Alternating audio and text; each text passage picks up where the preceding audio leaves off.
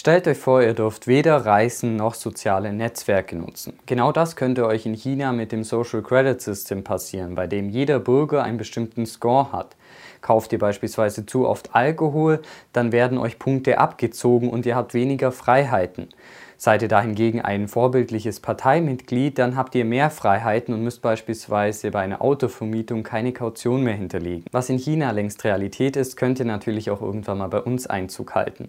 Wie weit wir jetzt schon bereit sind, zeigt die Harvard-Professorin Shoshana Zuboff in ihrem Buch Das Zeitalter des Überwachungskapitalismus. Hi, mein Name ist David und heute möchten wir uns mal anschauen, was es denn mit dem Überwachungskapitalismus auf sich hat und was man dagegen tun kann. Außerdem zeige ich euch, wie ihr herausfinden könnt, was Google über euch und mich weiß. Im Überwachungskapitalismus wird der Mensch als Datenquelle neu erfunden. Dazu werden alle möglichen Daten gesammelt und analysiert, um dann ein Nutzerprofil erstellen zu können, das dann wiederum an Firmen verkauft werden kann, um beispielsweise personalisierte Werbung zu schalten. Allerdings kann man damit auch unser Verhalten vorhersehen, kontrollieren und beeinflussen. Der Überwachungskapitalismus sei laut Shoshana Zuboff ein Putsch von oben, der für eine Enteignung kritischer Menschenrechte sorge.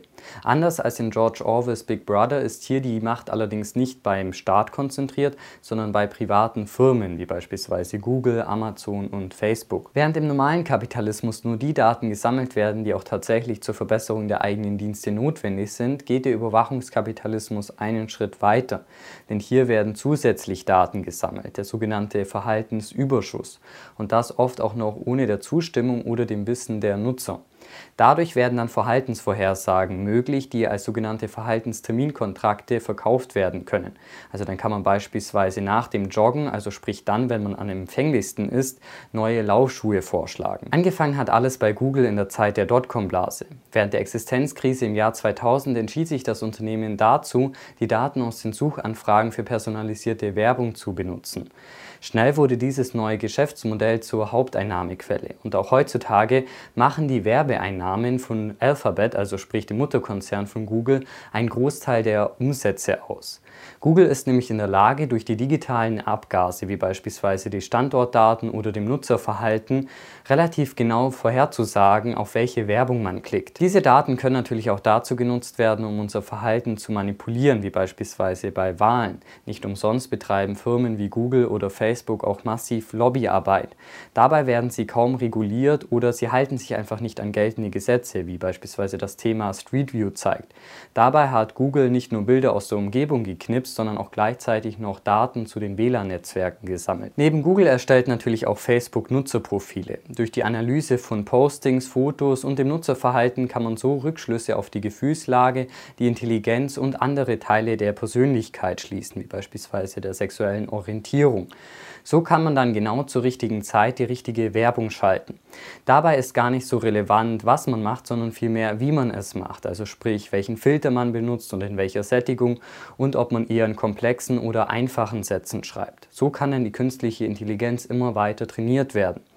Die KI wird zusätzlich dadurch trainiert, indem Facebook Live-Experimente mit seinen Nutzern durchführt und das ohne deren Wissen. Neben Google und Facebook gehen immer mehr Firmen in den Überwachungskapitalismus über.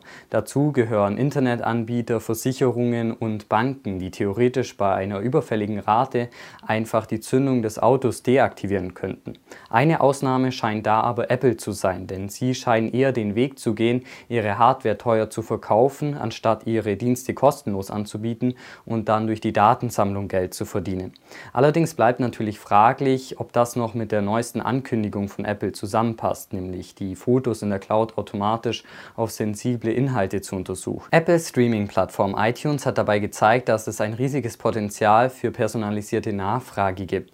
Man kann diese Nachfrage aber nicht nur kennen, sondern man kann sie auch vorhersagen und beeinflussen. Die Nachfrage im Markt ist also nicht mehr unbekannt. Wer das Verhalten am besten beeinflussen kann, kann es natürlich auch am genauesten vorhersagen. Diese Manipulation geht beispielsweise durch Augmented Reality Spiele, wie es Google mit Pokémon Go vorgemacht hat.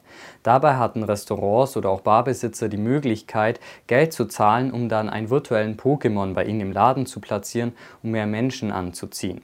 So berichtet beispielsweise ein Barbesitzer aus New York in The Guardian, dass er durch ein 10-Dollar-Investment an einem Wochenende seinen Umsatz um 75 Prozent steigern konnte. Je mehr Daten dabei über uns gesammelt werden, umso genauer werden natürlich auch die Vorhersagen.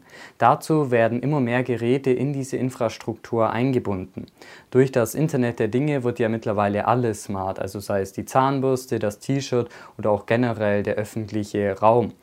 Diese rechnergestützte Infrastruktur bezeichnet Shoshana Zuboff als Big Other. Durch diese Datensammlung werden wir aber nicht mehr nur überwacht, sondern die Unternehmen können uns auch zu ihren Zwecken instrumentalisieren. Dieser Datensammlung kann man sich auch eigentlich fast gar nicht entziehen. Sobald man online ist, wird man nicht zum Kunde oder Produkt des Überwachungskapitalismus, sondern zum Rohstofflieferanten, also sprich zum Objekt, so Shoshana Zuboff. Durch die Nutzung dieser meist kostenlosen Dienste verlieren wir immer weiter unseren Freistaat, also unseren privaten sogenannten Rückzugsort, denn die digitale Technik hält immer weiter Einzug in unser Leben. So saugen Saugroboter nicht nur, sondern erstellen auch gleich noch eine Karte der gesamten Wohnung.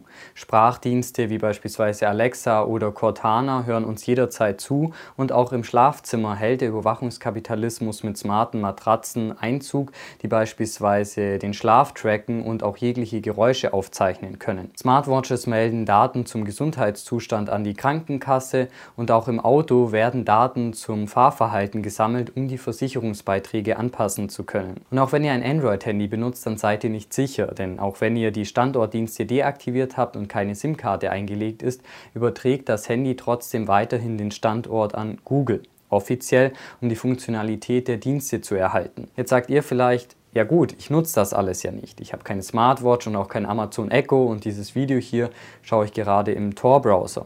Die Frage, die sich dann allerdings nur stellt, ist, was ist, wenn es gar keine Alternative mehr gibt? Ihr euren Staubsauger also beispielsweise gar nicht mehr starten könnt, wenn er nicht mit dem Internet verbunden ist. Allerdings muss man fairerweise auch dazu sagen, dass diese Datensammlung im Normalfall in den Datenschutzbestimmungen festgelegt wird.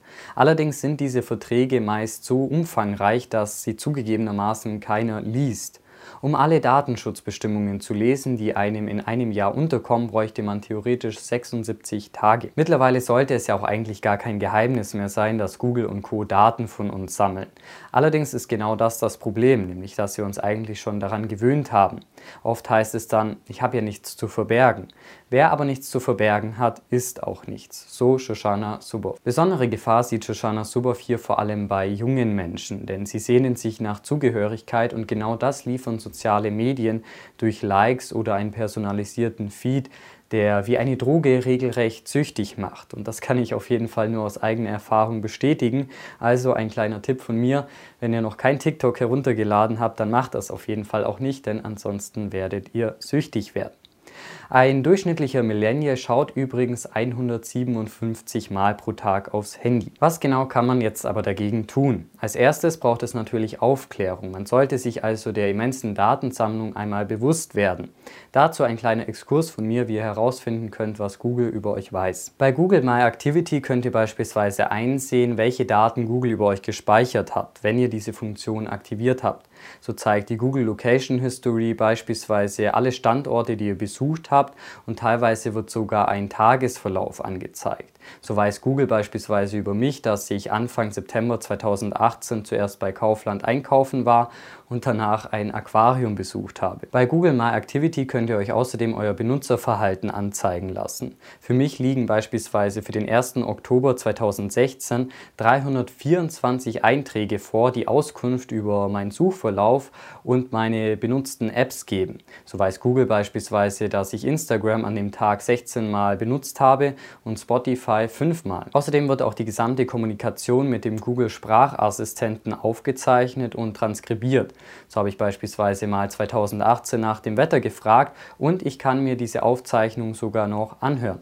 Wie wird das Wetter morgen? Aus diesen Daten wird dann in der Summe ein Nutzerprofil erstellt, das ihr bei Google Preferences einsehen könnt. Dieses Nutzerprofil dient unter anderem dazu, personalisierte Werbung bei YouTube zu schalten. Diese gerade gezeigten Funktionen könnt ihr auch deaktivieren. Allerdings bleibt natürlich schon die Frage offen, inwieweit Google die Daten dann nicht trotzdem sammelt und wir sie einfach nur nicht mehr sehen können. Jetzt aber zurück zum Buch.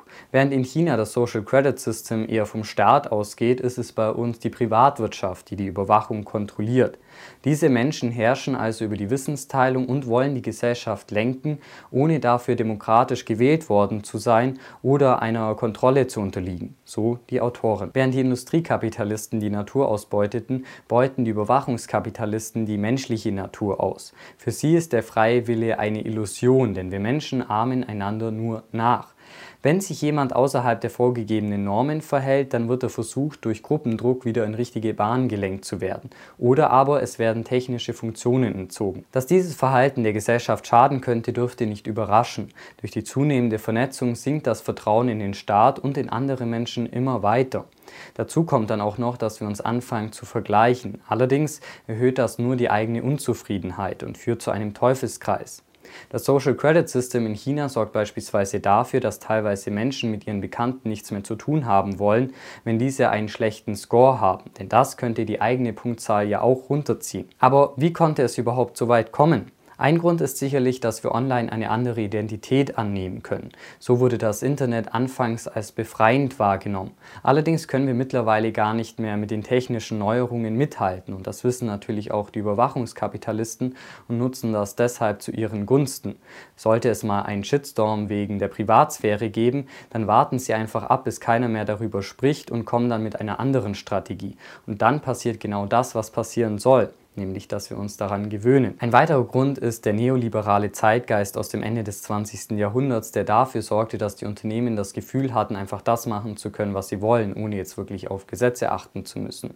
Ein weiterer Grund sind sicherlich auch die Terroranschläge des 11. September, die zu einer weiteren Überwachung führten. Dabei ist gar nicht die Technologie an sich das Problem, sondern die Überwachungskapitalisten, die Shoshana Zuboff mit manch einem Diktator aus dem 20. Jahrhundert vergleicht. Eine Lösung könnten Regulierungen sein, wie sie die auch in der EU mit der Datenschutzgrundverordnung haben. Damit einhergeht auch das Recht, vergessen zu werden. Also so müssen beispielsweise Konzerne wie Facebook oder Google Daten auf Anfrage löschen. Allerdings gibt es natürlich auch hier wieder Wege und Mittel, das Ganze etwas aufzulockern. Laut Shoshana Zuboff stehen wir an einem Scheideweg. Was es jetzt braucht, ist eine Zitat direkte Kampfansage, Zitat Ende und gemeinsames Handeln. Unser Ziel sollte es dabei sein, unser Recht auf ein selbstbestimmtes Leben und das Recht auf ein freies Freistaat, also sprich auf einen persönlichen Rückzugsort, zurückzuholen, indem man das Sand im Getriebe ist. Denn was wäre das für ein Leben, bei dem man sich die ganze Zeit verstecken muss? Deshalb brauchen wir demokratische Institutionen, die den Einsatz dieser Algorithmen überwachen. So der eindrückliche Appell der Autorin. Dazu sagt sie, wenn die digitale Zukunft uns eine Heimat, ein Zuhause werden soll, dann ist es an uns, sie dazu zu machen.